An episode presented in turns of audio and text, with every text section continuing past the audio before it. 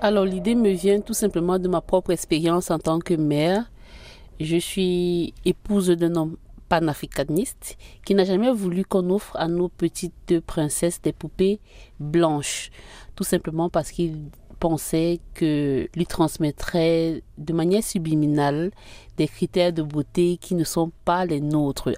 J'ai parcouru donc des supermarchés et je n'ai pas trouvé des poupées qui, de par leur vestimentaire, de par la texture de leurs cheveux même, puissent me rappeler mes origines.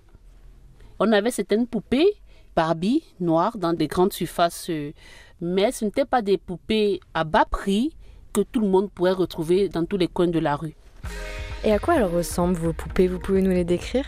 Alors, les Abenadols, comme je les appelle, sont des poupées qui ont des rondeurs, qui ont des cheveux crépus et qui sont habillées en tenue traditionnelle africaine. Des tissus également wax et même du woodin. Généralement, ce que j'utilise, ce sont des tissus qui représentent les tribus de mon pays, mais aussi des tribus de d'autres pays d'Afrique, parce qu'aujourd'hui, les abenadors se retrouvent commercialisés dans plusieurs pays en Afrique et même à l'étranger. Donc l'idée, si je comprends bien, c'était de valoriser votre culture africaine et aussi de casser les codes de beauté étrangers qui sont véhiculés par les poupées euh, blanches qu'on trouve ici au Cameroun en effet créer des poupées au travers desquelles mes filles pourraient s'identifier. Et ça, c'est quelque chose dont vous avez souffert enfant, euh, les critères de beauté euh, occidentaux imposés par le biais des jouets ou l'absence de représentation de la femme africaine dans les jouets Oui, bien sûr. Le fait de ne pas, par exemple, être mince, je faisais une fixation. La femme jolie doit être taillée, elle doit avoir de longs cheveux, elle doit avoir de longs ongles, elle doit être toujours perchée sur les talons. Et à un moment donné, je me suis rendu compte que c'était une prison dans laquelle je me retrouvais.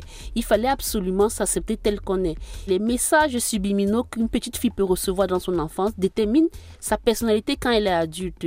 Donc ça veut dire que pour vous, l'estime de soi, quand on est une femme, ça commence dès l'enfance? Effectivement.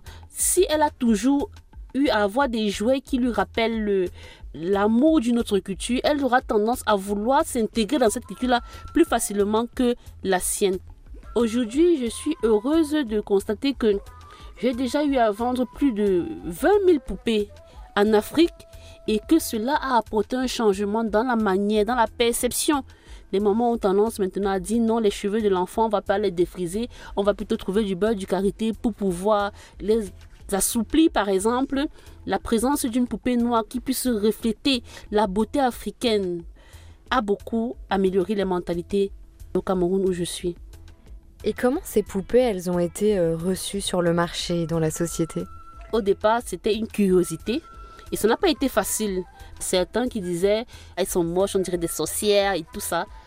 Parce que généralement, quand les gens ne connaissent pas quelque chose, ont tendance à rejeter, à critiquer certains décideurs dans les supermarchés ont adhéré, ils m'ont donné ma chance. Et quand j'ai relancé l'acheteur pour lui demander, après deux jours, qu'en est-il? Il me dit, mais Marie, on te cherche partout, il n'y a plus de poupées, il y a tes bons de commande ici.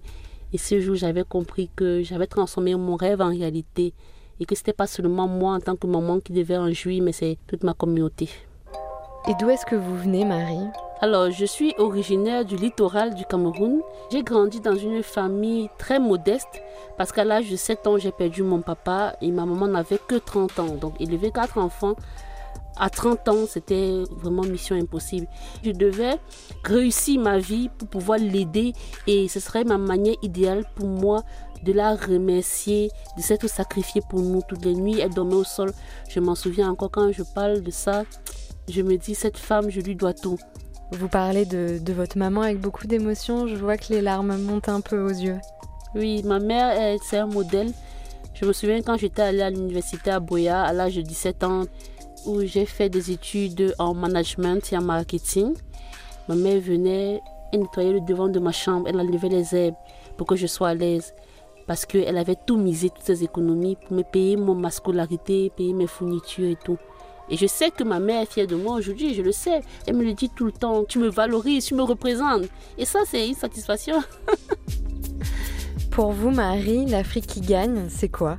Je suis foncièrement contre les Africains qui pensent que épouser les autres cultures, abandonner la leur, va leur donner un plus. Je suis triste de voir qu'on importe des cheveux brésiliens, des cheveux chinois, et qu'on se l'arrache à des prix exorbitants en Afrique, que les femmes se discutent des cheveux des autres.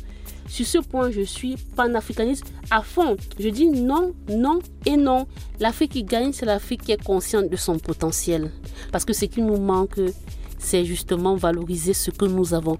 Nous aussi, on a quelque chose à déposer sur la table au Conseil des Nations. C'est de ça qu'on parle.